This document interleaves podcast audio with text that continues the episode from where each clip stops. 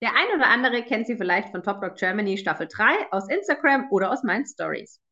Sie ist stolze Hundemama von ihrem Mischlingshündin Blue und hat zu ihr eine tiefe Verbindung, die nicht auf Erfolg oder Wettkampf ausgelegt ist, sondern am gemeinsamen Spaß haben und Zeit miteinander zu verbringen. Doch heute will ich gar nicht so viel vorwegnehmen, sondern sie einfach reden lassen. Danke für deine spontane Zusage und herzlich willkommen in unserem Podcast Rüde Lorenzen. Hi Miri. Ja, hi. Sehr cool. Wir sitzen hier tatsächlich auch nebeneinander. Es ist nicht nur eine Zoom-Link-Aufnahme, was das ja auch schon wieder besonders macht. Genau. Wir sitzen uns hier gegenüber und haben morgen einen gemeinsamen Wettkampf. Ja, freue ich mich auch schon sehr drauf. Aber heute soll es ja so ein bisschen mehr um dich und dein Leben gehen. Erzähl uns doch erstmal, wie du zu deiner Hündin Blue gekommen bist, so der Anfang oder wie der Wunsch war, überhaupt einen Hund zu haben. Also ich komme von einem Hof und wir hatten immer Hunde und mir war schon klar, irgendwann möchte ich meinen ersten eigenen Hund haben. Aber arbeitstechnisch war das nicht möglich, weil ich zu lange weg war. Und irgendwann kam die Zusage für Homeoffice und da wusste ich, jetzt zieht der erste Hund bei mir ein. Und wie bist du dann auf Blue gekommen? Das war ganz lustig und zwar war das eine Stallkollegin, die hatte mir erzählt, dass es eine Hundepension gibt und dass da Welpen erwartet werden, unverhofft. War also nicht geplant und dann bin ich da hingefahren und ja, dann war es direkt Blue. Ich wollte immer einen schwarzen Hund haben, aber hat ja gut geklappt. Genau.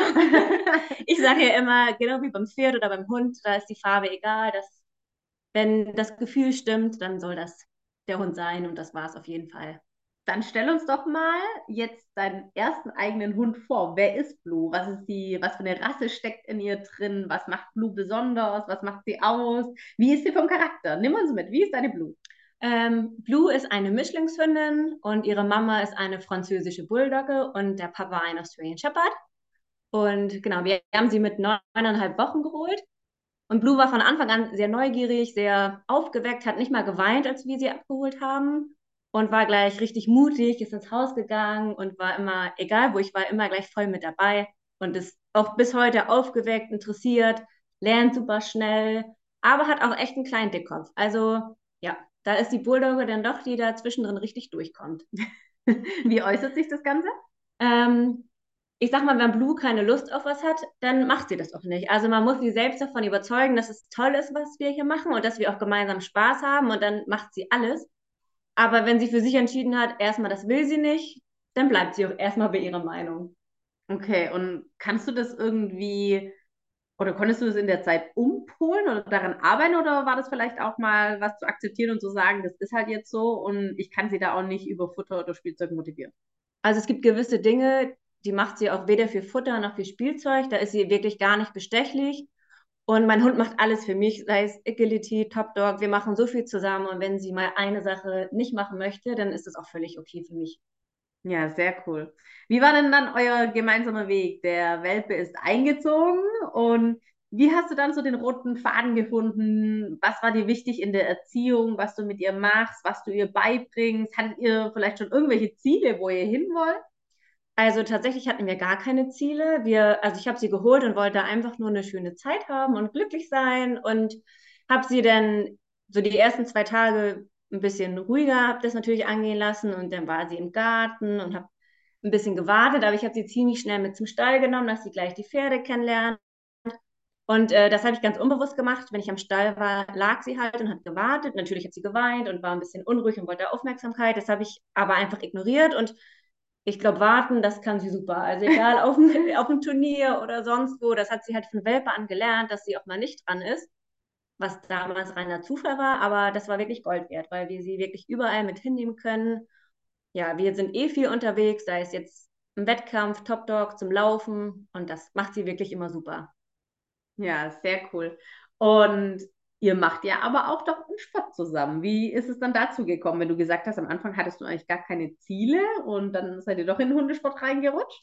Genau, also mein Hund hatte sehr viel Power und es gab auch eine Zeit lang, wo sie ein bisschen wo sie eher mit mir spazieren gegangen ist.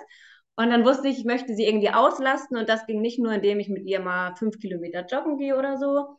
Und habe dann so einen Schnupperkurs gemacht und ein bisschen angefangen, Tunnel und Hürden. Und das hat uns so viel Spaß gebracht, dass ich gesagt habe, das möchte ich unbedingt machen.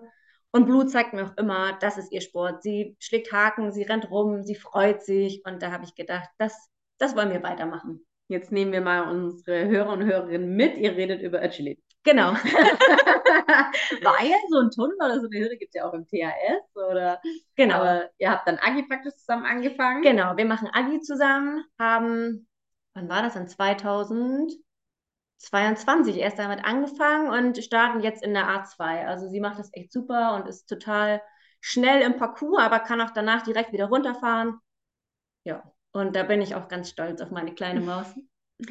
Was macht denn Blue so besonders für dich? Also ich glaube, der erste eigene Hund ist immer was ganz Besonderes. Also wir hatten schon immer Hofhunde. Meine Zwillingsschwester, liebe Grüße, die hat ähm, natürlich auch einen Hund, aber ich glaube, so der erste eigene Hund ist einfach was ganz Besonderes. Ich habe sie gesehen und irgendwie war gleich eine Verbindung da. Und die spüre ich auch jeden Tag, wenn ich sie ansehe. Und ja, sie ist halt vom Charakter her auch so ähnlich wie ich, glaube ich, manchmal. Oder wir werden uns immer ähnlicher. Und ja, das, das sollte einfach so sein, glaube ich. Wenn du magst, nimm uns doch noch tiefer mit rein, wenn du sie anschaust. Was siehst du dann? Was empfindest du dann? Ja, was empfinde ich dann? Also klar, irgendwie unendliche Liebe, Zuneigung, das, also ich verhätsche ja auch ein bisschen meinen Hund, würden andere sagen. Echt? Aber sie ist halt mein Baby und ähm, ja, ich versuche ihr Leben so zu gestalten, dass sie ja viel Spaß hat. Natürlich gibt es auch Regeln und Grenzen, sonst würde das auch nicht funktionieren. Aber ich möchte beim Hund halt das bestmögliche Leben bieten, was ich halt haben kann. Und dass wir gemeinsam ganz viel Spaß haben. Und ja, ich sehe in ihr halt einfach eine tolle Zeit, Gemeinsamkeiten. Ja, und wie gesagt, sie ist halt mein Baby. Das heißt, du siehst sie aber schon auch als Freundin neben dir an oder mehr so als Kind, wo du sagst, äh, ich will dir die Welt zeigen und wir machen uns die schön bunt? Also sie ist halt meine, wie gesagt, meine, ja, wie eine Lebensgefährtin, wie eine Partnerin, die, die mich halt überall hin begleitet, in guten wie in schlechten Zeiten. Also gab auch mal Zeiten, die waren nicht so schön, aber ich sage ja immer, der Hund ähm, ist immer da. Sie freut sich einfach, wenn ich nach Hause komme und egal wie schlecht mein Tag war, wenn sie mich anguckt und sich freut, dann habe ich auch gleich wieder gute Laune und mir geht es wieder viel, viel besser. Sehr schön. Lass uns ein bisschen darauf eingehen. Ich habe schon in der Anmoderation gesagt, dass die Beziehung bei euch ja schon besonders ist. Natürlich würden wahrscheinlich jetzt viele auch draußen sagen, ja, aber mein Hund ist mir ja auch wichtig und ich finde den auch toll, auch wenn der jetzt mal ein Diss im Aggi läuft oder so. Aber bei euch ist es doch nochmal anders und ich glaube, jeder, wo eure Folgen gesehen hat und Buschi und Jan haben es ja selbst als Moderatoren sogar nochmal erwähnt. Und das merkt man ganz schnell, dass Blues super aufmerksam ist. Die macht ja super korrekt und super schnell die Aufgaben. Ähm, aber am Wasser hat es dann gescheitert, ne? Da wollte sie dann nicht rein. Da ist eure Zeit leider dann so ein bisschen verloren gegangen, wobei, obwohl ihr ja die drei Sekunden warten musstet, ja trotzdem noch weitergekommen, ne, in die Duelle. Das war ja Wahnsinn und durftet auch im Finale starten. Und im Finale haben wir dich dann wieder erlebt, dass du angetreten bist, hast aber von Anfang an eigentlich gesagt, sie muss nicht ins Wasser und ich tue ihr das auch nicht an und ähm, hast dann auch abgebrochen. Und das habe ich ja schon ganz am Anfang gesagt, dass das ja doch eher was Besonderes ist, weil ihr jetzt nicht zu Wettkämpfen hinterherjagt oder weil irgendwie, bei jedem ist es ja ziemlich normal, würde ich sagen, oder? Dass, dass so dieser Wettkampfcharakter dann automatisch kommt, wenn man eine Sache macht. Und du kannst trotzdem in so einer Sache sagen, nee, ist nicht fein für meinen Hund, lass ich gut sein. Wie kommt das? Genau, also wir sind natürlich auch ehrgeizig. Ich wollte auch natürlich eine gute Performance abliefern. Also das ist mir auch sehr wichtig, aber mein Hund steht immer an erster Stelle und der Erfolg ist halt immer zweitrangig. Und mir war schon klar in der Vorrunde, dass ich sie nicht überfordern will oder sie in eine Situation stecke, die wir nicht gemeinsam lösen können. Also das mit dem Schwimmen wusste ich, ist ein Problem. Also sie geht gerne ins Wasser, aber sobald sie halt den Kontakt zum Boden verliert, das mag sie nicht, ist ihr unangenehm. Und ich hatte auch keine Zeit, das wirklich zu üben und habe von Anfang an gesagt, als ich angereist bin, ich warte die 30 Sekunden, ich lasse ihn mir auf den Arm springen und wir meistern das gemeinsam. Genau, ich hätte das auch nicht fair gefunden meinem Hund gegenüber, wenn ich da auf einmal übers Wasser mit dieser Seilbahn mhm. äh, mich darüber geschleudert hätte und gesagt hätte, nun komm, hopp oder top. Mhm. Deswegen habe ich gedacht, nee, das mache ich nicht, das will ich nicht. Und so war das für sie okay auf meinem Arm. Sie war zwar trotzdem kurz überrascht, so was machen wir jetzt. Aber das war eine Situation, die konnten wir beide zusammen regeln. Deswegen habe ich gedacht, das mache ich und nicht, nicht weiter. Woher kommt diese Einstellung von dir? Weil, darf man ja auch erwähnen, du bist ja selbst Sportlerin, Triathletin, Ironman schon teilgenommen und, und, und. ähm, läufst Ultramarathons mit und so weiter. Also das ist ja jetzt nicht, was man sagt, naja, ich gehe einmal die Woche fünf Kilometer joggen oder so, ne? Und man bezeichnet sich schon als Sportler. Und da gehört ja doch viel Disziplin und viel Ehrgeiz dazu. Woher kommt es bei dir, dass du sagst, nee, bei meinem Hund kann ich da irgendwie switchen und wenn es bei mir um die Sache geht, bin ich da anders? Genau, also ich sage ja immer, der Hund macht das ja, ja, sie macht das schon freiwillig, aber sie macht es ja auch für mich. Und ich sage ja auch, komm, wir machen das jetzt und sie macht da auch mit voller Eifer mit und hat Spaß dran. Aber irgendwie ist es ja auch immer mein Part, dafür zu sorgen, dass ich auf meinen Hund aufpasse, dass es ihr gut geht und selbst zu wissen, wo vielleicht die Grenzen liegen oder welche Grenze ich nicht überschreiten will. Heißt nicht, dass ich nicht auch neue Dinge ausprobiere. Wer uns verfolgt, weiß auch, dass ich daran arbeite. Aber ich bin halt ein Fan davon, alles kleinschrittig in Ruhe aufzubauen und uns langsam an neue Aufgaben heranzutasten, wie zum Beispiel das Schwimmen. Und äh, wenn ich selbst einen Wettkampf habe, dann weiß ich ja auch, wohin, bis wohin das bei mir geht. Und ich gehe auch gerne mal ein Stück drüber. Aber von meinem Hund, das hatte ich von Anfang an, würde ich es halt nie verlangen. War beim Reitsport früher auch so. Irgendwie das Tier steht immer an erster Stelle. Und ja, ich finde, das sollte auch jeder Hundesportler, jeder Pferdesportler oder jeder Sportler, der mit Tieren arbeitet, genauso sehen. Meinst du, dass das vielleicht auch von deiner Reiterfahrung und dem ganzen Pferdesport kommt oder dass das mehr so eine persönliche Einstellungssache ist? Also ich hatte die Einstellung tatsächlich schon von Anfang an, auch als ich mit meinem Pferd angefangen habe, auf ein Turnier zu gehen. Ähm, genau, bin aber ja auch auf dem Hof groß geworden, also auf dem Resthof. Wir hatten immer Tiere und ja, vielleicht liegt es auch ein bisschen daran, dass ich immer wusste, die Tiere sind halt Familienmitglieder und keine Sportgeräte oder keine Ahnung. Wobei ich finde halt, man kann auch Leistung verlangen äh, und trotzdem dem Hund Hund sein lassen. Das machen wir ja auch. Aber wie gesagt, wenn mein Hund mir eine Grenze aufzeigt, dann akzeptiere ich die erstmal und arbeite mich langsam Schritt für Schritt voran. Was löst es in dir aus, wenn du vielleicht auch Menschen begegnest oder jetzt gerade in den sozialen Medien, wir haben es immer wieder in unserem Podcast, es ist einfach präsent, es gehört zur heutigen, zu, äh, zur heutigen Zeit einfach total dazu. Wenn du halt dann Menschen siehst, die ihr Tier doch als Sportgerät sehen, was löst es in dir aus? Was macht es mit dir? Also wenn ich wirklich sehe, irgendwie der Hund wird unfair behandelt oder nicht gut behandelt, sagen muss, ich sehe das jetzt ehrlich gesagt nicht so oft. Aber es macht mich eigentlich nur wütend und mir tut der Hund einfach so leid, weil der kann halt nichts dafür. Der Hund versucht immer sein Bestes zu geben und wenn es nicht klappt, dann war es vielleicht zu viel verlangt oder ich habe mich nicht gut genug vorbereitet oder die Situation war vielleicht dann doch ein bisschen zu, der Erregungszustand war vielleicht ein bisschen zu hoch und dann tut mir der Hund eigentlich einfach nur leid. Und wenn man mich dann auf dem falschen Fuß erwischt, dann kann ich auch mal den blöden Spruch von der Seite bringen, weil ich dann einfach so wütend bin, dass das arme Tier zum Beispiel jetzt so angeblafft wird für eine Sache, was er gar nichts kann. Oder wenn das nicht gut lief auf dem Aki-Turnier, dass der Hund dann draußen noch schön angemeckert wird in die Box oder man ignoriert den oder beim Reiten danach schön nochmal die Sporen reindrücken. Ja, das kann ich gar nicht leiden. Da werde ich richtig krantig. Okay, aber wir wollen ja heute hauptsächlich über schöne Sachen reden. Lass uns doch mal zurück zu Top Dog gehen. Wie war denn das für dich? Nimm uns mal auf die ganze Reise mit, wirklich von, wie kamst du da drauf, dich zu bewerben? Was hast du in deinem Bewerbungsvideo gemacht? Dann haben sie dich kontaktiert und wie ging der weitere Weg? Ja, also ich habe mich tatsächlich schon für die zweite Staffel beworben. Da habe ich leider eine Absage bekommen. Und dann habe ich es halt in der dritten Staffel nochmal versucht, weil ich dachte mir, komm, vielleicht kriegen wir ja noch eine Chance. Und dann tatsächlich kam relativ kurzfristig die Zusage.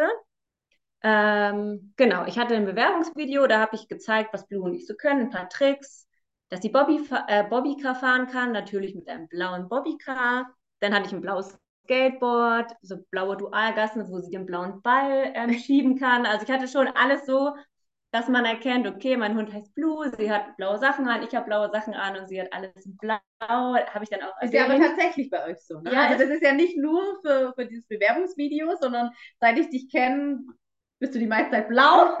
Von den Klamotten her muss man natürlich sagen.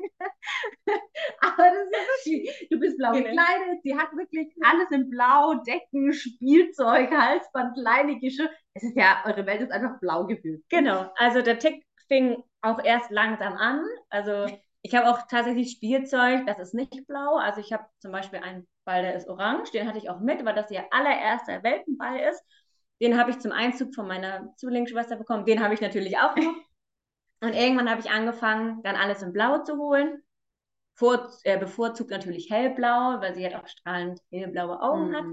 Und der Tick ist irgendwie dann immer weiter gewachsen und dann konnte ich mich irgendwie gar nicht mehr, weiß ich nicht, dagegen wehren sozusagen. Der ist immer weiter, ist immer weiter und größer geworden und mittlerweile finde ich das auch total toll und muss, wenn ich irgendwas hellblaues sehe, das halt kaufen für sie. Also da, ja, das mache ich auch gerne dann. genau, also ihr habt auf jeden Fall das Bewerbungsvideo dann viel in, in hellblau oder in blau allgemein gedreht. Genau, weil ich dachte mir, man muss ja auch irgendwie ein bisschen auffallen bei diesem Bewerbungsvideo. Mhm. Es bewerben sich ja Tausende. Und dann habe ich gedacht, das bleibt vielleicht in Erinnerung. Und dann kam irgendwann auch die Mail mit der Zusage. Und ich glaube, zwei Stunden später hat, der El mich schon direkt angerufen und gefragt, hey, wir möchten auch noch einen Einspieler drehen. Und dann, ich konnte an dem Tag gar nicht mehr arbeiten. Ich war so nervös und aufgeregt und ja, konnte mich eh nicht mehr konzentrieren und dann ging das auch schon relativ schnell los. Zwei Wochen später standen wir an der Startlinie von ähm, Strong Dog, haben so einen Hindernisparcours mitgemacht im Schneegestöber und ja, da war RTL dann auch dabei und hat uns begleitet und dann fing unsere Reise damit quasi an, dass wir so die ersten Erfahrungen gemacht haben mit ja, Dreharbeiten vom TV. War aber ganz schön, weil wir halt unterwegs waren, Sport gemacht haben und das dann nicht dieses starre in eine Kamera sprechen mhm. war, sondern es war so ein bisschen lockerer. Wir haben unseren Sport gemacht, dass Blue, glaube ich, gar nicht gemerkt hat, dass an diesem Tag Dreharbeiten waren. Wie machst du das, dass dein Hund das nicht merkt? Machst du da irgendwelche besonderen Rituale oder versuchst du dich äh, nur auf sie zu fokussieren? Also ich versuche mich schon einfach nur auf Blut zu, ähm, zu konzentrieren. Aber so diese Aufnahmen in so einer Greenbox oder wenn wir so eine Kampfansage machen müssen. Ich glaube, da merkt sie das schon, weil man einfach still ist. Ich, so, mhm. solange man in Bewegung ist, bin ich auch einfach lockerer und ich glaube, das überträgt sich direkt auf den Hund. Da war sie auch total locker. Genau wie im, in dieser Riesenhalle, die war so toll und eindrucksvoll. Aber mein Hund hat sich da gar nicht ablenken lassen. Sie hat weder den Kameramann noch sonst irgendwas gesehen. Sie hat sich nur auf mich fixiert und ja, sobald wir in Bewegung waren, war irgendwie alles andere ausgeblendet. Also bei mir selbst tatsächlich auch. Ich habe nur Blue und mich gesehen und die Hindernisse. Auch dieses Segway, was da mhm. nebenfährt, da dachte ich auch, oh, hoffentlich lenkt sie das nicht ab, aber ich habe es selbst nicht mal gesehen. Und ich glaube, Krass. mein Hund auch nicht, ehrlich gesagt. Wir waren in unserem Element und haben gesagt, komm, wir machen das jetzt zusammen. Und dann, ja, ging es halt los. Wie habt ihr euch denn vorbereitet darauf? Also tatsächlich habe ich einige Hindernisse nachgebaut.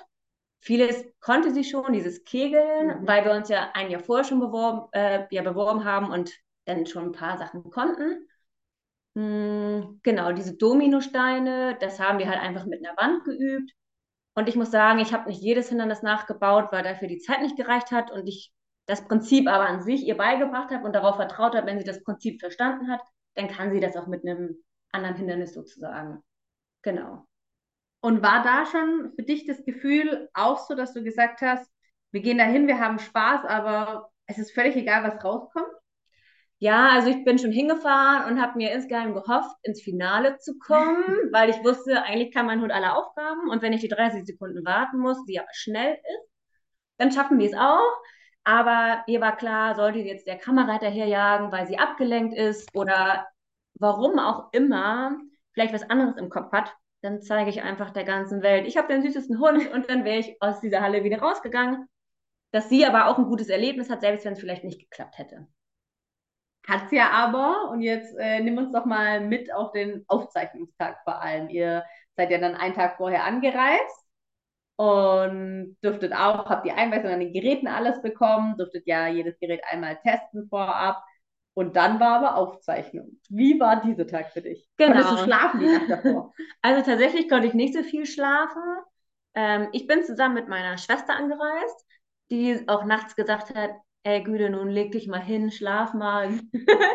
so, wird schon alles gut gehen. Und dann sind wir aufgestanden. Die Dreharbeiten fingen erst mittags an und dann hat man bis zu dem Zeitpunkt halt irgendwie auch keine Ruhe gefunden. Wir waren noch eine schöne Runde spazieren, haben in Ruhe gefrühstückt, aber jeder kennt das, wenn man irgendwie einen Termin an diesem Tag hat, dann, also ich bin dann so, ich kann mich dann auch nicht mehr auf tausend andere Sachen konzentrieren. Ich habe das dann schon die ganze Zeit im Kopf und ich glaube, das hat Blue auch gemerkt. Die war irgendwie anders an dem Tag und dann sind wir auch rechtzeitig rübergegangen. zu dieser Halle, hatten unseren Container schon extra vorher bezogen, dass sie ihr Bett da drin hatte, dass wir uns das gemütlich machen konnte. Denn klar, bei so einer Fernsehproduktion muss man halt auch immer zwischendrin lange warten. Und da habe ich extra dann uns das ein bisschen gemütlich gemacht, dass wir uns halt gerne da drin aufhalten. Ja. Du hast gerade eben einen Satz gesagt, den nehme ich nochmal auf. Du hast gesagt, Blue hat gemerkt, dass ich anders bin. Woran hast du ihr wiederum angemerkt, dass sie anders ist oder dass sie das auch gemerkt hat, dass bei dir halt was nicht ist? Also ist ja immer wieder, dass der Mensch sagt, oh, mein Hund merkt, dass ich aufgeregt bin, mein Hund merkt, wenn ich traurig bin. Woran machst du das bei Blue fest? Also ich merke das quasi in ihrer Körpersprache, wie sie, allein wie sie sich bewegt oder auch manchmal, wie lange sie mich anguckt in gewissen Momenten. Ich weiß gar nicht, wie man das beschreiben soll.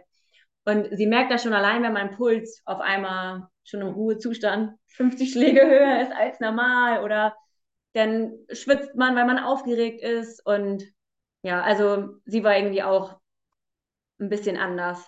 Auch schon, als wir rüber spaziert sind, ist sie auch die ganze Zeit eigentlich neben mir gelaufen. Und eigentlich darf mein Hund, wenn sie mit mir nochmal spazieren geht, sie muss nicht ständig bei Fuß laufen.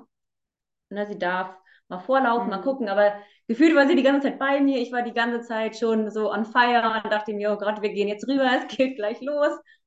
Da wusste ich nicht, okay, dann dauert es doch noch mal hier eine Stunde und da eine mhm. Stunde. Weil ich habe noch nie so eine Aufzeichnung gemacht. Ich dachte am Anfang, wir gehen hin, wir machen das und dann gehen wir wieder weg. Und dann hat man auch ein bisschen so von der Stimmung her ein bisschen runtergefahren, weil man wusste, okay, man wartet jetzt, war vielleicht ganz gut, dass es nicht direkt losging, weil am Anfang war ich so aufgeregt und so auf 180 dass ich tatsächlich, als ich ein bisschen am Set war, ein bisschen runtergefahren bin und mein Hund dann auch. Sie hat sich dann abgelegt in ihrem Reisebett. Mhm. Dann haben wir ein bisschen was genascht und haben uns unterhalten. Und dann habe ich auch gemerkt, okay, wir fahren jetzt alle runter. Ähm, das hat eigentlich ziemlich gut funktioniert. Aber irgendwann wird man ja aufgerufen oder weiß, jetzt ist dieses Paar drin und jetzt sind noch zwei Paare, dann, dann kommen wir. Und dann ja, geht der Puls wieder hoch. Und dann steht man auf dieser Stadtplattform, fährt das Signal was hast du in diesem Moment gefühlt? Also erst stand ich auf dieser Plattform und habe äh, Köppi und Buschi reden hören und da war so das erste Mal, dass ich realisiert habe, oh shit, du stehst hier jetzt wirklich, war Top Doc und gleich geht's los. Als ich gehört habe, die haben meinen Namen gesagt, die haben uns anmoderiert und da war, glaube ich, wirklich mein Puls am höchsten. Und dann habe ich nur gesagt, oh Gott, gleich kommt das Signal. Und dann habe ich mir vorgenommen, nach dem Signal atme ich noch einmal tief irgendwie ein und aus, sie kriegt auch mal einen Keks und dann starte ich erst, weil ich war, also diese Plattform, ich glaube, das war der Moment, wo ich am nervösten war und mein Hund, denke ich mal, dann logischerweise auch. Also dieses Warten, ich weiß nicht mal, wie lange ich da drauf stand. Zwei, drei Minuten vorher, fünf Minuten, aber es fühlte sich auf jeden Fall viel, viel länger an. ist ja meistens so, wenn man so wartet, bis etwas losgeht oder bis irgendwas ist, dann äh, sind es gefühlt Stunden, was man da verbringt. Das stimmt. Und als du dann aber in Bewegung warst und es ging los, dann wurde es besser?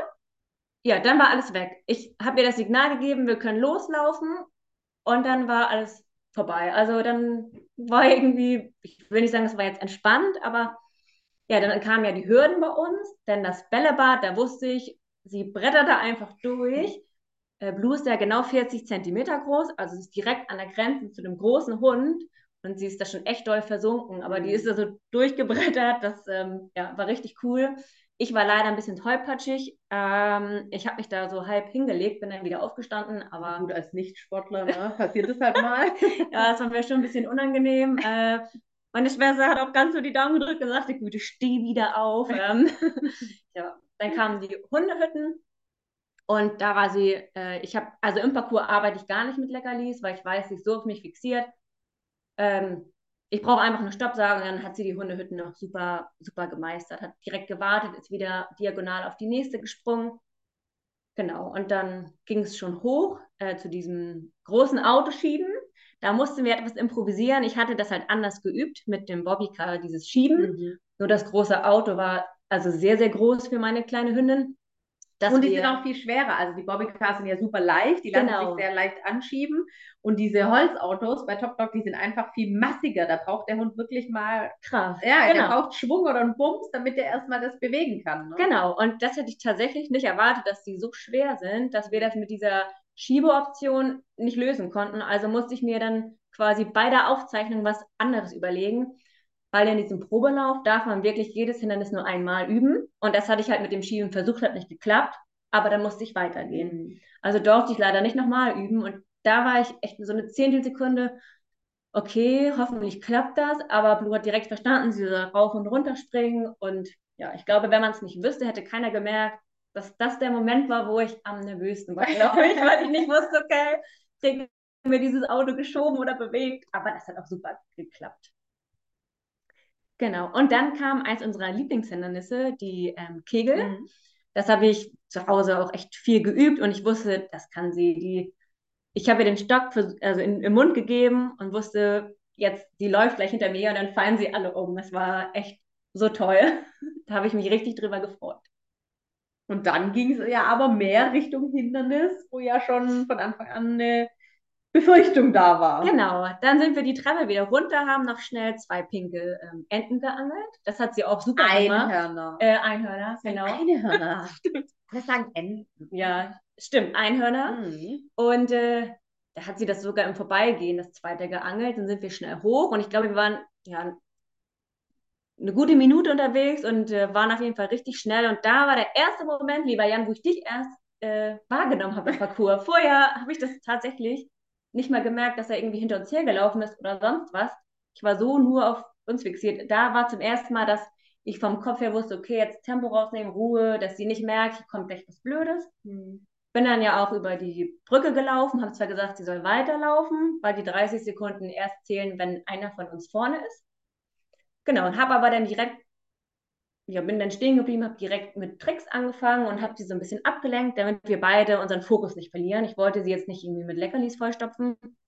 Habe gedacht, okay, ich mache jetzt ein bisschen Slalom durch die Beine und habe auch eigentlich gedacht, wenn ich so zwei, drei Tricks mache, sind die 30 Sekunden bestimmt um. Aber dann habe ich Jan angeguckt. Das ist wieder die Sache mit äh, Warten auf etwas. Ne? Genau, dann habe ich Jan angeguckt und er, und ich, oh Gott, bitte sag doch, diese Sekunden sind vorbei. Und irgendwann hat er gesagt, jetzt darfst du und dann, ja, ist sie mir in den Arm gesprungen und dann bin ich auch echt behutsam ins Wasser reingegangen, weil ich nicht wollte, dass sie Wasser ins Gesicht kriegt. Also meine Schwester hat gesagt, ich bin da wie eine Oma reingestiegen und rausgestiegen. Das hätte ich auch mal ein bisschen schneller machen können. Aber ich wollte halt auch nicht, wenn ich da so reingesprungen wäre, hätte ja alles gespritzt. Das hätte irgendwie den Sinn, wenn, also das wollte ich halt nicht. Hätte aber besser ausgesehen im Fernsehen. Genau, das mhm. stimmt. Also ich bin da schon echt langsam reingestiegen. Ja, und dann war ich draußen und habe nur gedacht, so schnell wie es geht, jetzt den Buzzer drücken. Und ja. Hast du da gedacht, dass eure Zeit trotzdem, trotz des Wartens, so gut ist? Also ich wusste schon, wir haben ja keine Zeit verschwendet, dass die eigentlich ganz gut ist. Ob es gereicht hat oder nicht, hängt ja auch von jeder Show irgendwie ab. Welche Kandidaten sind da, wie schnell sind die? Ich hätte ja tatsächlich gerne ein Hindernis gehabt, wo man nicht ganz so schnell durchlaufen kann, weil mein Hund sich auch, ja, selbst nach schnellen Hindernissen gut wieder zurücknehmen kann. Und ich dachte mhm. mir, je schwieriger die Hindernisse, oder so habe ich mir das halt im Kopf zurechtgedacht, desto einfacher ist, dass diese 30 Sekunden zu kompensieren, wenn vielleicht andere auch mal kurz vielleicht warten müssen. Da hatte ich so ein bisschen Bedenken, ob es gereicht hat, aber ja, es hat ja zumindest für die Top 4 fürs Duell gereicht und dann wussten wir ja noch, äh, oder da wussten wir es noch nicht, wir mussten noch abwarten, aber irgendwann kam dann die Info, hey, ihr dürft noch mal ran, äh, die Klamotten müssen nicht trocknen, du musst noch mal, musst noch mal in die Halle. Ja, und da haben wir uns halt riesig drüber gefreut. Also da war dann keine Aufregung mehr da, sondern nur noch Freude, dass du in die Duelle darfst? Also tatsächlich hatte ich ja das Duell, was immer nicht ganz so nett ist, zwischen Platz 3 und 4. Mhm.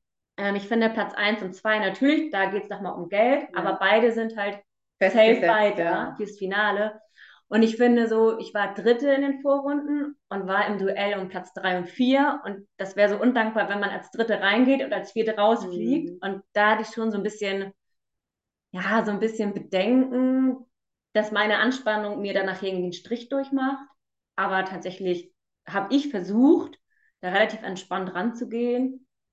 Und das meiste hat auch geklappt. Das mit dem Kriechen, da hat sie das, also sie kann kriechen, aber sie hat das nicht verstanden, dass dieses Hindernis das halt widerspiegeln soll und wollte da halt drüber. Mhm. Ich glaube, das war bei einigen der ja. Knackpunkt. Mhm. Und ähm, genau, aber wir hatten das dann nach ein, zwei Anlaufschwierigkeiten, hat sie das halt auch super gemacht, dass ich wusste, okay, eigentlich kann jetzt schon nichts mehr passieren. Dann waren wir schon auf dem, irgendwann auf dem Rückweg und dann guckt man doch mal rüber, wo der andere ist. Und da wusste ich eigentlich schon, okay, wenn ich jetzt nicht sonst was mache, dann müsste das reichen. Und dann oben auf dem Wasser die Riesenerleichterung. Oh ja, das war so toll. also, ähm, ich, bin, ich liebe ja diesen Rückwärtstunnel. Ich habe mich so gefreut, dass der bei uns dran kam und du standst ja auch bei uns ja, am Tunnel. Also da kannten wir uns ja noch Nein, gar nicht. Das erste Mal dann da ähm, gesehen. Und ich hatte halt mir vorher überlegt, will ich mit reingehen oder will ich nicht mit reingehen. Da ich aber nicht wusste, wie dieser Tunnel ja aussieht vorher, habe ich zu Hause halt geübt, dass sie das alleine macht, damit ich sie nicht bedränge und sie geht alleine durch. Dann habe ich ja gesehen, okay, ich würde ja, ich bin ja sowieso klein, also ich würde super mit durchpassen, aber ich dachte mir, okay, ich bleibe dabei, wie ich trainiert habe damit sie nicht irgendwie vielleicht doch verunsichert ist. Und das hat sie auch so toll gemacht und ähm, hat Buschi auch gesagt, da war ich ganz stolz. Das habe ich mir, ich glaube, die Wiederholung habe ich mir so oft angeguckt. Und ja, als ich dann hochgerannt bin, diese steile Wand, habe ich nur oben sogar noch einmal kurz gelobt und dann habe ich auf dem Wasser gedrückt und habe mich so gefreut. Und ja, meine Schwester hat ja hinter den Kulissen zugeguckt mhm. und auch mhm. gedacht, geil Finale. Ja, wer hätte das gedacht? Also man hofft das ja, aber ich bin immer lieber, ich ein bisschen weniger erwarten, damit man nicht so enttäuscht ist. Aber ja, das hat ja, quasi alles erfüllt und übertroffen und da waren wir einfach super happy, dass wir ins Finale gehen durften. Ist ja jetzt nicht passiert, weil du vorne gelegen bist, aber jetzt nehmen wir nur mal an, du hättest zur Seite geschaut und dein Duellpartner wäre weiter vorne gewesen. Dann wäre ich wahrscheinlich ein bisschen, hätte ich wahrscheinlich ein bisschen schlucken müssen, weil ich gedacht hätte, Mist, aber ich hätte wahrscheinlich genauso weitergemacht. Mein Blue kann auch schnell hochsprinten. Also ich hätte versucht, das Ding noch rumzureißen. Wobei man auch realistisch sagen muss, kommt immer darauf an, wenn ich sehe, ich bin am ganz am Ende und der hat noch ein Hindernis, dann kann ich mir das selbst auch ausrechnen. Aber solange man weiß, okay, ich könnte das noch, weil man hat auch andere Duelle gesehen, wo man am Anfang gedacht hat, okay, der andere gewinnt und auf einmal zum Schluss war das dann doch noch Kopf an Kopf und der andere lag vorne. Deswegen bin ich immer so, bis zum letzten Moment hätte ich halt auch weiter für diesen Platz gekämpft.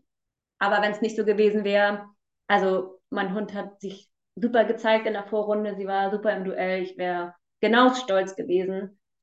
Man hat dann nur so einen kleinen Wehmutstropfen, aber genau, wir hätten trotzdem bis zum Schluss gekämpft und alles versucht.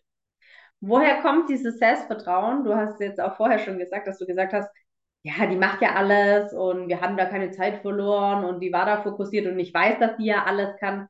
Woher kommt das? Weil ihr habt ja, du hast ja auch gesagt, das war eure erste Aufzeichnung. Du wusstest ja nicht, wie sie in diesem Ganzen, und das haben ja Jan und ich schon oft gesagt, das Drumherum ist für die Hunde so krass. Haben wir ja auch mhm. immer wieder gesehen, dass viele Hunde sich haben ablenken lassen, dass es nicht selbstverständlich ist, dass wenn ein Hund einen guten Fokus hat, dass der mit diesem ganzen Drumherum, mit den Kameras, mit den Lichtern, Moderation, vorher gehst du, du bist in einem fremden Container, die anderen Hunde, vorher gehst du zum Verkabeln und und und. Und dann brechen die Hunde manchmal doch ein. Woher wusstest du, dass sie fokussiert ist und dass sie bei der Sache ist? Das kann ja nicht nur von ein, zwei, drei Agi-Prüfungen kommen, ne? Also sicher gehen konnte ich, also ich wusste es natürlich nicht hundertprozentig, weil ja, sie ist mit am Stall, wir ge gehen mal auf irgendeine Laufveranstaltung, da sind natürlich auch viele Menschen. Da mache ich mir den natürlich aber kein Parcours, da gehe ich spazieren. Und ähm, hätte, also ich habe so eine einprozentige Chance, habe ich gedacht, okay, kann auch sein, dass sie die Kamera jagt, dann machen wir nichts. Aber ich hatte von Anfang an dieses Urvertrauen in uns, das schaffen wir. Und also ich kann gar nicht sagen, warum, weil wir sowas noch nie gemacht haben.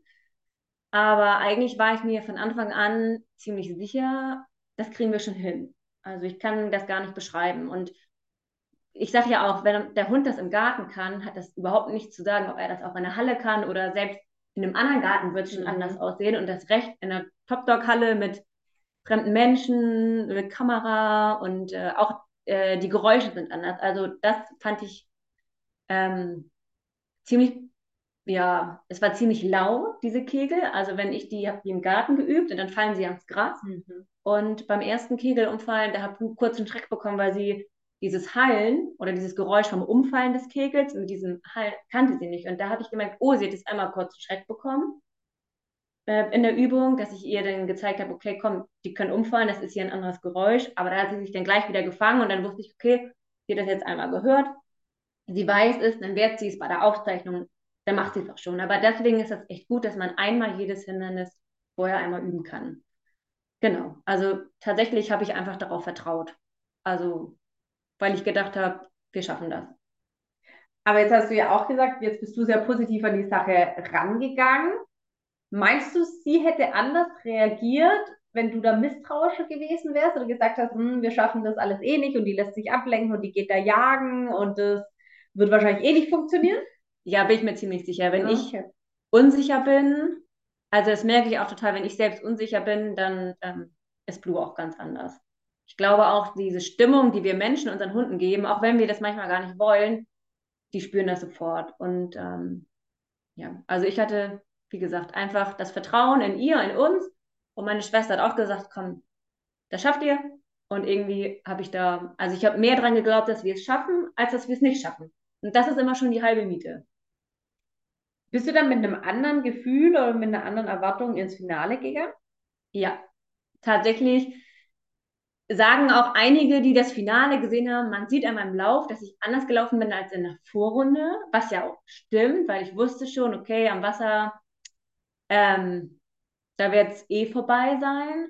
Ich bin halt ein bisschen langsamer losgelaufen, habe ein bisschen den Druck rausgenommen. Wobei ich jetzt nicht behaupten würde, ich habe sie in der Vorrunde gestresst oder Druck gemacht. Wir haben in der Vorrunde auch alle Übungen halt ähm, in Ruhe gemacht. Aber ich habe versucht, zwischen den Hindernissen schon Zeit gut zu machen. Ja. Und als ich ähm, am Finaltag stand, wusste ich, im Wasser ähm, gab es ja jetzt eine neue Regelung, dass man durch diese Tore durchschwimmen muss als Hund.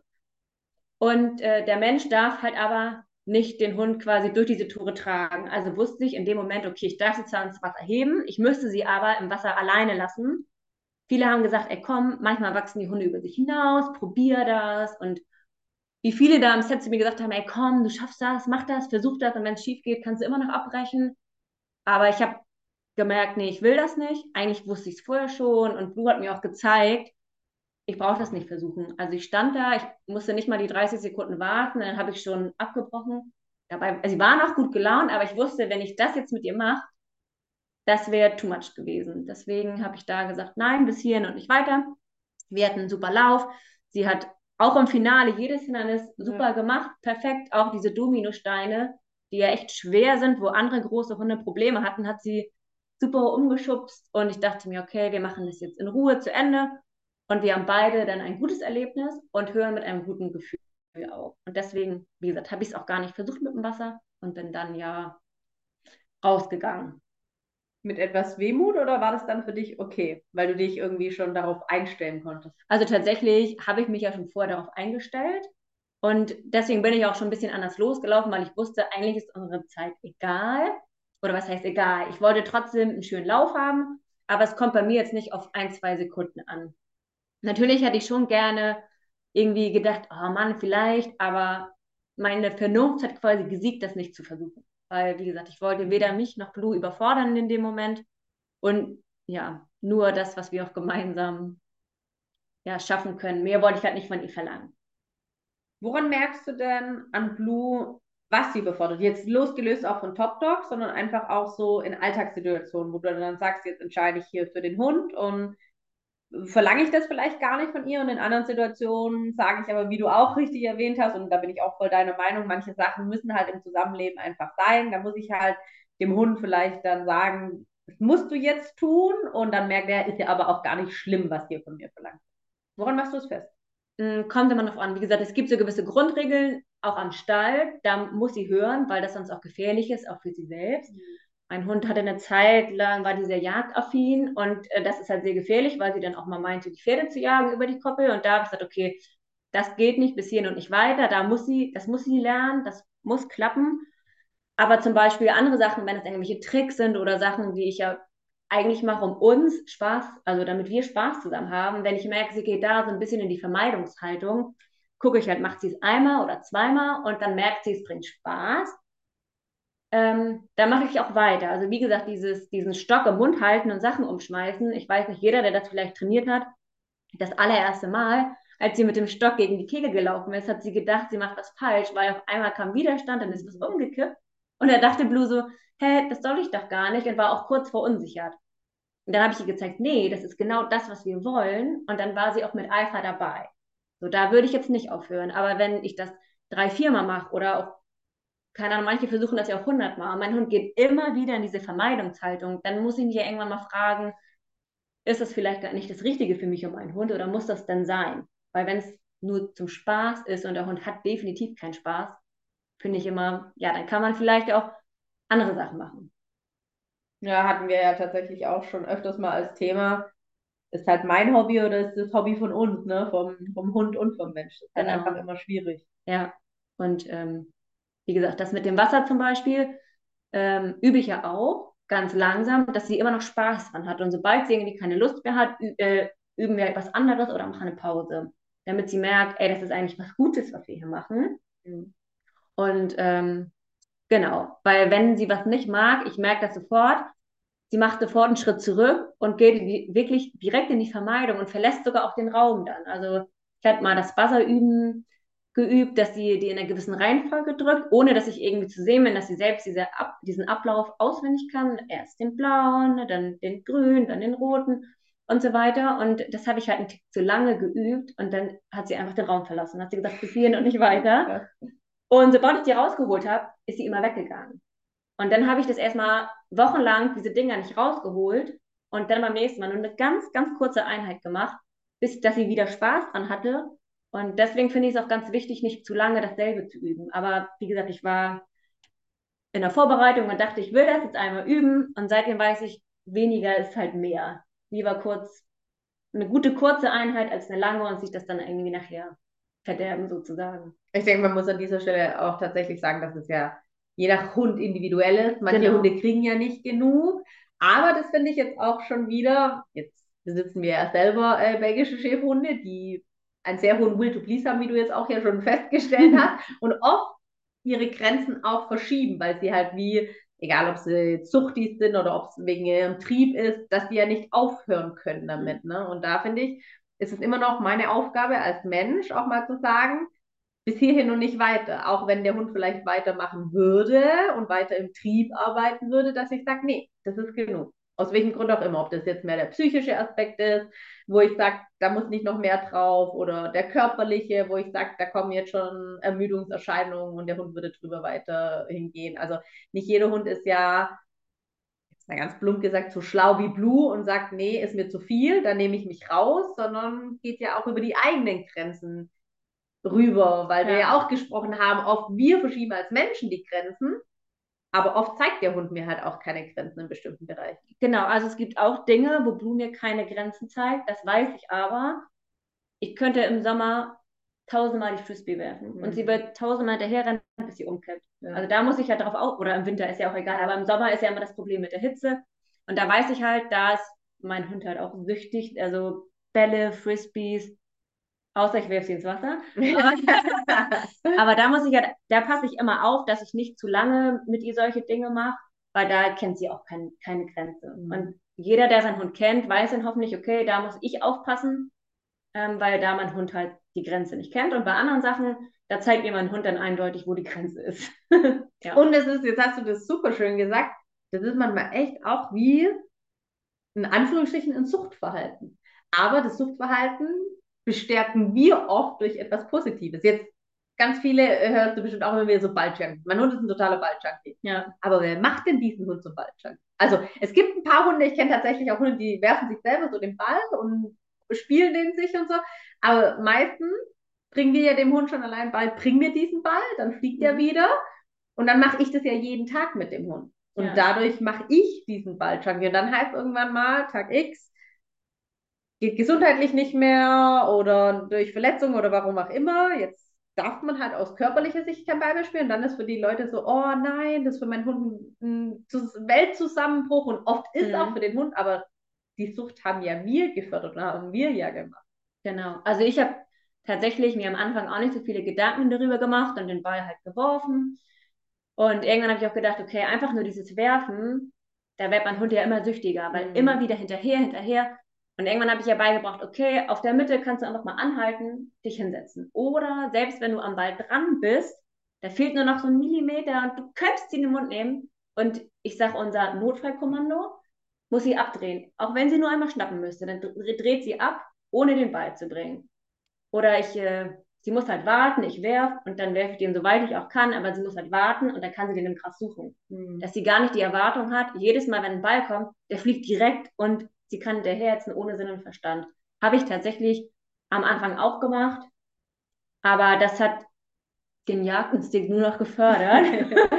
und seitdem ich halt, jetzt ist ein Ball nicht nur ein Ball, sie weiß halt, okay, damit können zehn verschiedene Aufgaben quasi gemacht mhm. werden. Es ist nicht einfach nur sinnloses Hinterherrennen. Und das hat uns zum Beispiel viel geholfen.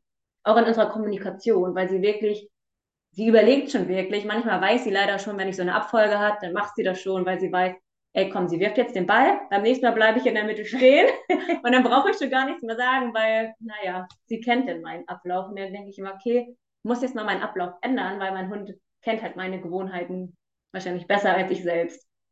Wir sagen wir immer so schön, ähm, ein Hund hat einfach 24 Stunden Zeit, uns zu beobachten. Ja, das stimmt. Von daher ist es manchmal nicht so schwer herauszufinden, wie wir agieren oder in welchen Reihenfolgen wir das machen. Jetzt habe ich wieder was Interessantes gehört. Was ist denn ein Notfallkommando? Also, ich habe ja meiner Mann Rückruf, aber ich habe dieses Notfallkommando, das ist halt, wenn sie im Jagen ist, dass sie, egal was sie macht, abbricht und direkt zu mir zurückkommt. Also ich habe wirklich ja, der normale Rückruf, wenn sie guckt und dann kommt, okay, aber bei diesem Notfallkommando, das ist halt, falls sie doch mal losspringt, weil da ein Kaninchen ist, wenn ich auf der Koppel bin und ich äppel die Koppel ab im hohen Gras und ich kriege das manchmal gar nicht mit, weil sie läuft frei und sie scheucht einen Hasen oder ein Kaninchen auf, springt sie manchmal hinterher und dann kommt mein Notfallkommando, dass sie direkt abdreht. Also ich habe wirklich so einen Special-Rückruf, dass wenn sie schon im Jagen ist, dass sie da irgendwie wieder rauskommt. Wenn, also wenn sie noch still sitzt und sie sieht da irgendwie ein Reh stehen oder so, kann ich sie noch zurückrufen mit ihrem normalen Rückruf. Aber wenn, ja, wenn die, die Bewegung schon da ist, also der Bewegungsreiz ist für meinen Hund viel mehr als alles andere. Also die reagiert halt total auf Bewegung. Die würde niemals jetzt eine Beute schnüffeln oder so. Aber wenn ein Kaninchen vorher wegrennt, das ist für sie wie, keine Ahnung, Weihnachten, Geburtstag, das ist alles zusammen. Und da muss ich sagen, dass, mittlerweile macht sie das auch super. Aber das heißt, dein Hund ist nicht nur ohne Leine unterwegs? Nee, also ich habe mal mit Leine, mal ohne Leine. Es kommt immer darauf an, was wir machen. Und ähm, die Zeit, wo sie so jagdaffin war, habe ich auch ganz lange an der Schleppleine das am Stall geübt, damit ich nie oder damit sie nie diesen Erfolg wieder hat, dass sie wirklich was kriegt. Weil sie hat schon mal leider ein Kaninchen gekriegt, also sie will das nicht töten, sie spielt damit und wenn es quietscht, lässt sie es los. Also, aber allein, dass sie was hinterherjagt und es gekriegt hat, das war ja für sie schon ein Erfolg, ja. Genau. Und danach habe ich halt gemerkt, okay, jetzt äh, muss ich das ganz kleinschrittig aufbauen und nicht da ab und ich versuche es nochmal, weil je häufiger das halt schief geht, desto ja, schwieriger wird es nachher, das wieder rauszukriegen. Und da habe ich ganz lange, auch wenn ich jetzt eigentlich nicht so ein Fan von Schleppleinen bin, das halt an der Schleppleine geübt, dass sie halt selbst, wenn sie mal wegspringt, merkt, okay, ich komme hier eigentlich nicht weiter. Und irgendwann war ich mir halt so sicher, okay, dann übe ich das wieder ohne Leine, mal wieder mit Schleppleine und irgendwann war ich mir so sicher, dass ich dachte, okay, ich kann die Frisbee werfen, den Ball werfen, ich kann sonst was werfen, sie kann einen Millimeter vorher abdrehen, dass ich gedacht habe, ich vertraue jetzt soweit, jetzt kommt alles ab.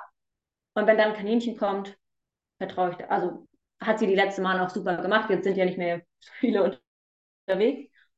Aber da bin ich halt echt lieber einmal zu vorsichtig, als dass es schief geht. Da bin ich halt irgendwie lieber einmal die Leine zu viel dran als zu wenig. Ja. Jetzt bist du ja auch in Insta, aber im Vergleich zu anderen machst du sehr wenig, wie soll ich sagen? Also wir sehen viel von deiner Blue und was du so machst, aber jetzt nicht auf dem Weg genutzt, wie es ja andere so nutzen, so mit du zeigst mal ein paar Tricks, aber jetzt auch nicht so, wie soll ich das sagen, so animieren, so dass man dir irgendwie so folgen muss, dass du so eine Botschaft hast, die du in die Welt raustragen willst. Woher kommt es, dass du mir sagst, so ja, natürlich bin ich stolz auf meinen Hund und, und das poste ich und das ist schön und, und ich finde auch immer, wenn man Videos von dir anschaut, man spürt durch das Video, wie stolz du bist, dass die das machen und dass du dich wirklich freust. Es ist nicht so ein, jetzt läuft halt die Kamera, jetzt muss ich halt irgendwie ein Leckerchen schmeißen und da grinsen und meinen Hund hier kuscheln, sondern egal, ob da eine Kamera stehen würde oder nicht, und jetzt kenne ich dich auch ein bisschen mehr ja. privat. Du bist einfach so. Ja, also tatsächlich macht es wirklich keinen Unterschied, ob das, wie ich mich freue, wie mein Outfit ist, ob meine Haare gekämmt sind. Also manchmal überkommt mich das so und dann denke ich so, ich will jetzt irgendwas filmen, dann mache ich das einmal und filme das und dann stelle ich das halt so rein. Es ist halt kein Influencer-mäßig, sondern ich freue mich einfach und will halt zeigen, wie toll mein Hund ist und wenn wir was machen und ja, es gibt ja viele diese Tutorials und so, da muss man ja schneiden und das ist halt nur mit Aufwand verbunden. Ja. Und die Zeit will ich mir halt auch einfach nicht dafür nehmen. Also klar, jeder, der Tag hat halt nur 24 Stunden. Und äh, ich war mal überlegen, ob ich das ein bisschen mehr machen möchte. Aber tatsächlich habe ich da keine Zeit und keine Lust zu. Also ich möchte gerne zeigen, wie toll mein Hund ist, wie, welche Tricks wir ab und zu mal wieder machen. Jetzt hatte ich wieder dieses Ringestapeln drin, dass wir mir ein paar Leute geschrieben haben. Und äh, das reicht mir eigentlich. Also ich habe ja auch manchmal meine eigenen Sportsachen drin. Dann habe ich, es ist halt eigentlich ein Account für alles. Aber 99 Prozent ist Blue und ein bisschen mein. Mir doch gar nicht aufgefallen.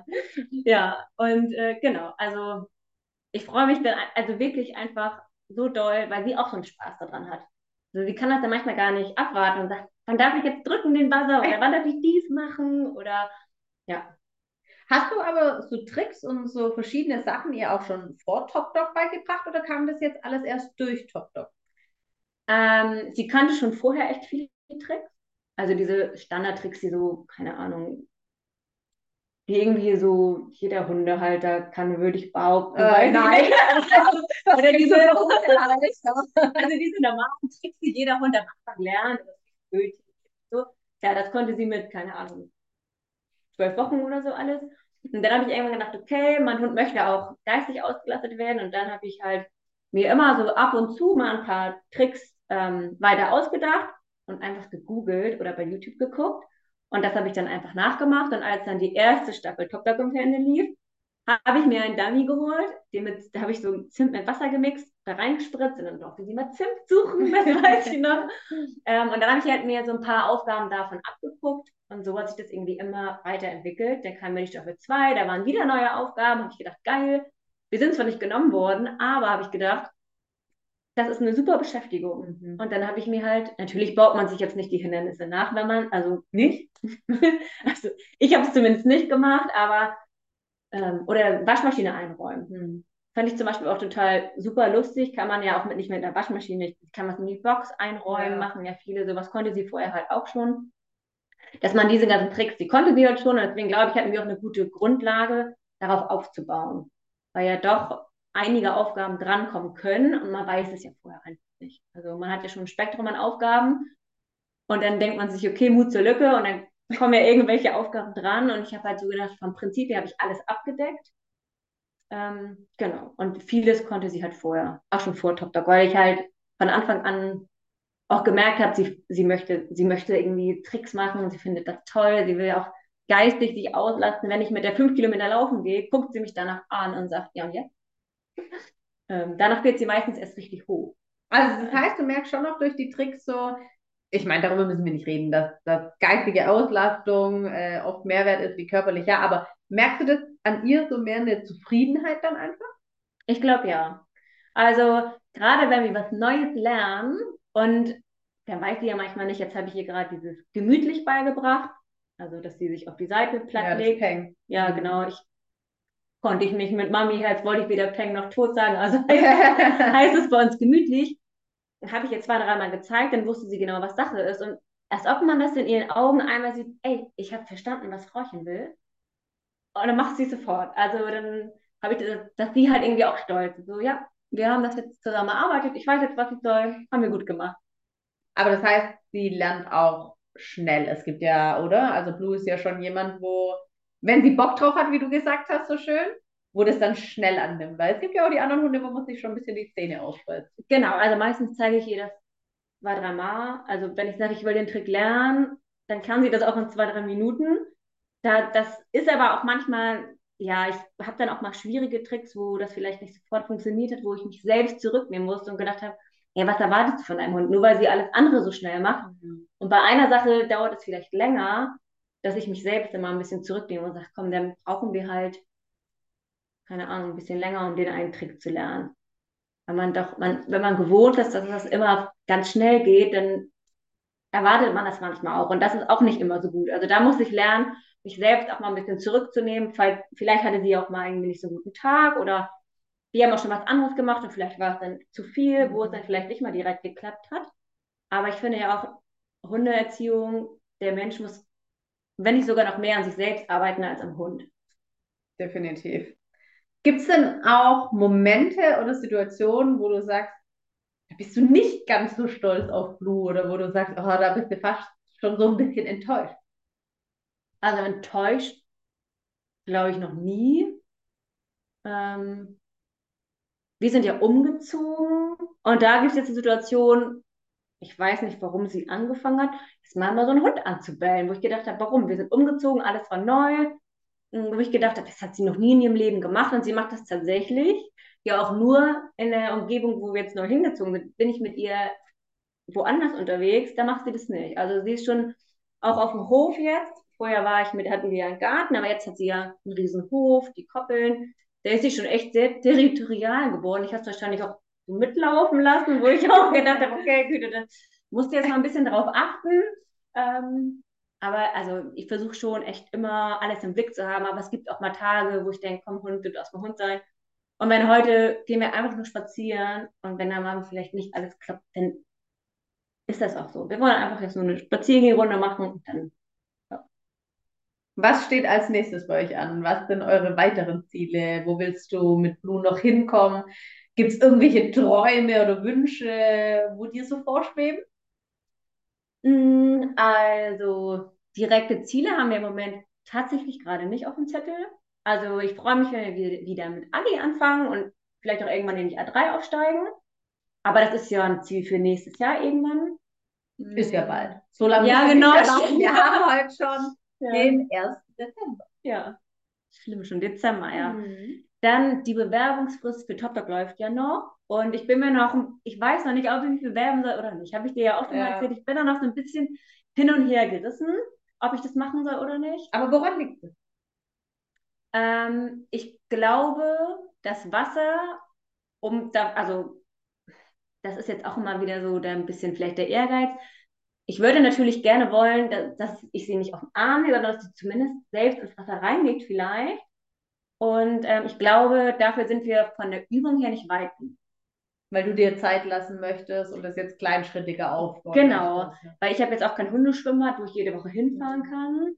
Oder ja, es ist halt einfach kalt, Winter. Ich kann es halt nicht draußen üben. Ja. Und ähm, mir würde es ja schon reichen, wenn sie freiwillig reingehen würde und ich sie dann trotzdem, also ne, ich würde jetzt gar nicht erwarten, dass sie direkt reinspringt und rüber ähm, schwimmt, das auf gar keinen Fall. Aber ich weiß nicht, ob das vielleicht ein bisschen zu viel verlangt ist. Da muss ich nochmal gucken. Also ich meine, ich kann auch immer noch währenddessen sagen, okay, komm, nimm mich auf den Arm, wir machen alles wie beim ersten Mal und üben das halt weiter. Aber man hat ja auch doch immer so ein bisschen den Ehrgeiz, vielleicht, dass man ein bisschen besser ist als beim ersten Mal. Wobei viele ja gesagt haben, die schon häufiger dabei waren, dass die Male danach immer schlechter wurden. Weil die Hunde halt auch wissen, was erwartet. Genau. Also ich glaube auch, wenn ich da wäre, Blue hätte richtig Bock, die wird losrennen und die wüsste, glaube ich, wo sie wäre. Aber ich glaube auch, ich könnte sie da gut handeln. Also, aber ich glaube auch, mein Hund hätte richtig Bock bis aufs Wasser und da muss ich, also wie gesagt, da muss ich noch mal ein bisschen mit in mich gehen und mal gucken, will ich das, will ich nicht, heißt ja auch nicht, dass wir genommen werden. Also vielleicht bewerbe ich mich auch einfach und gucke, wie es läuft. Aber das ist halt da, wo ich noch so ein bisschen am Überlegen bin, ob wir das machen oder nicht. Cool. Gefällt mir sehr gut die Einstellung und wir teilen ja auch sehr oft äh, solche Ansichten. Ja. Von daher finde ich das so ganz schön. Wenn wir an dieser Stelle Wünsch dir was spielen, was würdest du in Bezug wirklich auf andere Menschen im Umgang mit ihren Hunden dir wünschen? Ich würde mir tatsächlich wünschen, dass viele Menschen vielleicht ein bisschen mehr, ja, wie soll man das sagen, ein bisschen mehr an sich selbst arbeiten, anstatt nur am Hund zu arbeiten. Das hört sich immer so blöd an, aber ich kenne ganz viele, die sagen, ja, wieso, ich war doch jetzt einmal in der Hundeschule, warum geht das denn jetzt nicht? Das, also Hundetraining ist halt konsequentes Training über längere Zeit und auch der Mensch. Das heißt ja nicht, der Hund muss sich verändern, sondern meistens der Mensch. Und tatsächlich treffe ich immer noch viele, die sagen, ey, dein Hund kann das ja, zeig mal schnell, wie das geht. Mhm. Dass die Menschen wirklich verinnerlichen, dass Hundeerziehung vielleicht auch mal anstrengend ist und auch Ruhe und Zeit und Konsequenz irgendwie dazu nötig ist und nicht ein Besuch in der Hundeschule, der das regeln soll. So funktioniert das halt einfach nicht. Und tatsächlich ist das bei manchen Menschen leider immer noch so. Und was ich auch äh, selbst so empfinde, also einfach nur ergänzen, dass egal welche Art von Training, ob das jetzt Erziehungstraining oder im Hundesport ist, dass Rückschläge und Niederlagen ganz normal dazugehören. Das bedeutet nicht, dass der Hund jetzt keinen Bock mehr hat oder dass ich ein schlechter Trainer bin oder dass ich ein schlechter Hundebesitzer bin, sondern das gehört dazu. Das wirst du vom Sport genauso kennen Genau. auch. Du trainierst und trainierst und plötzlich wird ab einem gewissen Punkt irgendwie alles schlechter als besser und du denkst so, was passiert denn jetzt hier eigentlich gerade im Film? Ne? Und also ich kenne das auch von, von meinem Hundetraining. Da war ich mal mit, mit ganz viel Pferden diese Sucharbeit in der Mhm. Wiese. Und ich war da super fleißig und ich war so hoch motiviert und alles. Und mir hat so Spaß gemacht. Ich hatte die Fläche dazu, dem Hund hat Spaß gemacht. Und dann an einem gewissen Punkt hat er Sachen gezeigt, wo er in seinem Leben noch nicht. Was mache ich denn falsch? Und bin ich auch zu dem Profitrainer gegangen. Und der hat einfach gesagt, Miri, der Hund ist so, so gut trainiert, dass dem so langweilig ist auf dieser Ja, Pferde, ja, dass der einfach jetzt andere Sachen ausprobiert und schaut, wie du dabei reagierst. Oh, krass. Hat er gesagt, jetzt machst du einfach mal zwei Monate nichts. Also irgendwas anderes, ja, aber nicht das Gleiche, was du jetzt geübt hast. Ich, oh, mein ganzes Training habe ich mir monatelang nach Trainingsplan aufgebaut und ich habe gedacht, das fällt jetzt alles wie so ein Kartenhaus zusammen. Ich war zwei Monate nicht suchen mit ihm, habe ihn angesetzt und er hat wieder gesucht wie ein junger Gott. Ja. Wo ich gedacht habe, krass, oder? ja. Also kann man sich manchmal nicht erklären, aber gehört halt einfach dazu. Und Ja. manchmal ist zu viel und zu fleißig auch nicht richtig. Genau. Also wie gesagt, wir haben ja auch Tage, wo wir sagen, ey, wir kriegst gar nicht. Also es gibt auch Tage, wo wir nur spazieren gehen. Also diese, So ein ganz normales Ja. Hundeleben. genau, so wie so krass. langweilig wie Vereine. Da gehen wir nur spazieren, kuscheln auf der Couch zusammen und äh, machen Essen. nichts an. Ja, essen. Für alle, die das nicht wissen, ich esse viel und oft und äh, immer. Das ist ja jetzt noch harmlos ausgedrückt. Das ist so eine Familie. Ja, Ja. sehr cool. Jüda, vielen, vielen Dank für deine Zeit. Äh, die verging für mich gefühlt rasend schnell und nicht, äh, dass man ewig auf etwas warten muss aufs Ende. Schön, dass du dich getraut hast, im Podcast deine Meinung zu sagen und uns mehr von Blue und dir zu berichten. Ja, es hat mich auch sehr gefreut. Vielen Dank und schöne Grüße an Jan. Ciao.